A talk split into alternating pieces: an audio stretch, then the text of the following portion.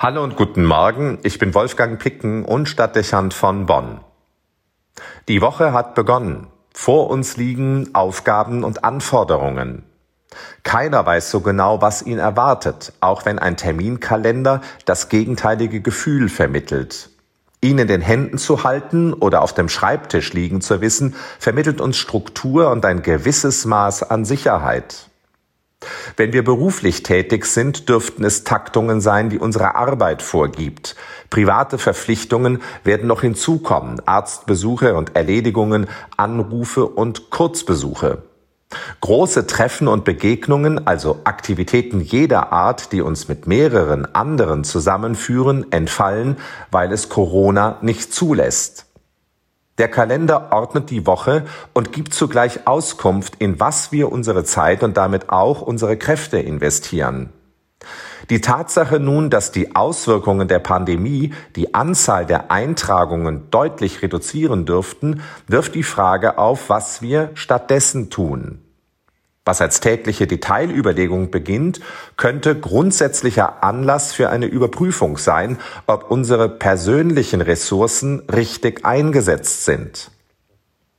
Vieles macht man aus Gewohnheit, weil man es eben immer schon so gehandhabt hat. Manches fordert über Gebühr Energie und Nerven, hat sich immer weiterentwickelt und ist zum Zeitfresser geworden. Anderes tut man schon lange widerwillig, nur findet man den Absprung nicht. Auch kommt es vor, dass ein Engagement zum bösartigen Konkurrenten für anderes geworden ist, für die Gesundheit, für die Beziehung oder die Familie. Es ist dringend geboten, daraus eine Konsequenz zu ziehen. Nur fehlte bisher der Mut und die Entschiedenheit dazu, was in absehbarer Zeit schwerwiegende Konsequenzen heraufbeschwören könnte.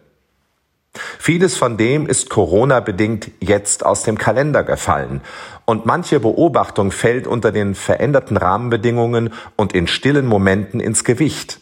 Also ist die Frage jetzt zu beantworten, was man mit solchen Signalen macht. Wird man in der Nach-Corona-Zeit da weitermachen, wo man aufgehört hat?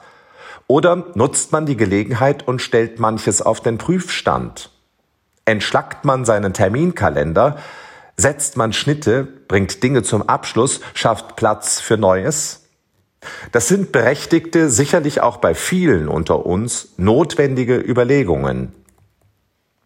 Eine günstige Gelegenheit also, die Prioritäten und Schwerpunkte zu überprüfen. Warum Corona nicht nutzen, um neue Prioritäten zu setzen oder gegebenenfalls, wenn man feststellt, dass alles so passt, mit noch größerer Entschiedenheit weiterzumachen? In den Kontext solcher Überlegungen passt das heutige Evangelium. Es berichtet von einer armen Witwe, die zwei kleine Münzen in den Opferstock wirft. Jesus betont, dass sie ihren ganzen Lebensunterhalt gibt, während viele Reiche mit ihrer Spende sich nur von einem geringen Teil ihres Überflusses trennen. Die Witwe wird zum Vorbild für Opferbereitschaft und Hingabe. Sie ist der Typus Mensch, der seine Ressourcen ganz für das Ideelle, für den Glauben und seine Berufung zum Einsatz bringt. Und zwar alles.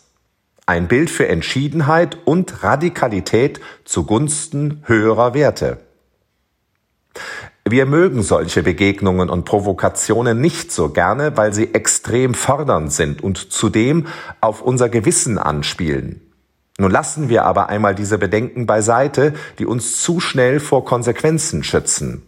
Fragen wir uns, ob unsere Gabe an Zeit und Kraft für den Glauben an Gott und die Aufträge Jesu an unser Leben hinreichend gewichtet sind. Gerade angesichts einer Welt, die allzu deutliche Spuren und Mängel einer Einstellung zeigt, bei der es allzu sehr um materielle Dinge und Werte geht, Wer würde bestreiten, dass es unserer Gegenwart vielfach an Idealismus mangelt? Unbezweifelbar, dass der Glaube an Christus schwach geworden ist, weil er zu wenig im Mittelpunkt des Handelns steht, und zwar eines jeden Einzelnen. Die Woche beginnt, der Terminkalender liegt irgendwo. Unsere Zeitplanung ist im Blick und steht zugleich in Frage.